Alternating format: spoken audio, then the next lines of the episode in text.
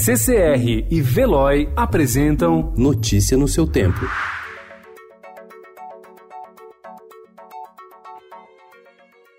Olá, sejam todos muito bem-vindos. Hoje é terça-feira, 7 de janeiro de 2020. Eu sou o Cadu Cortez e ao meu lado Adriana Simino. E estes são os principais destaques do jornal O Estado de São Paulo.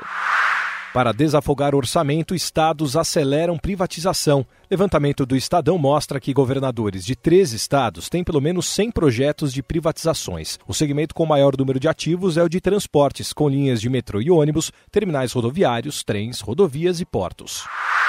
As duas empresas que se inscreveram para fornecer cerca de 180 mil urnas eletrônicas para o Tribunal Superior Eleitoral foram desclassificadas por não atender requisitos técnicos. Uma sessão extraordinária foi marcada pela presidente do TSE, Rosa Weber, para discutir o assunto, já que o equipamento para a substituição de urnas antigas será usado nas eleições de outubro.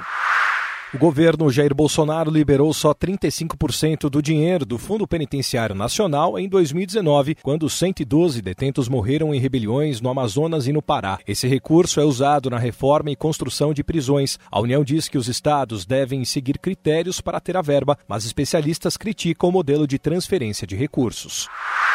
Estados Unidos negam planos de retirar tropas do Iraque.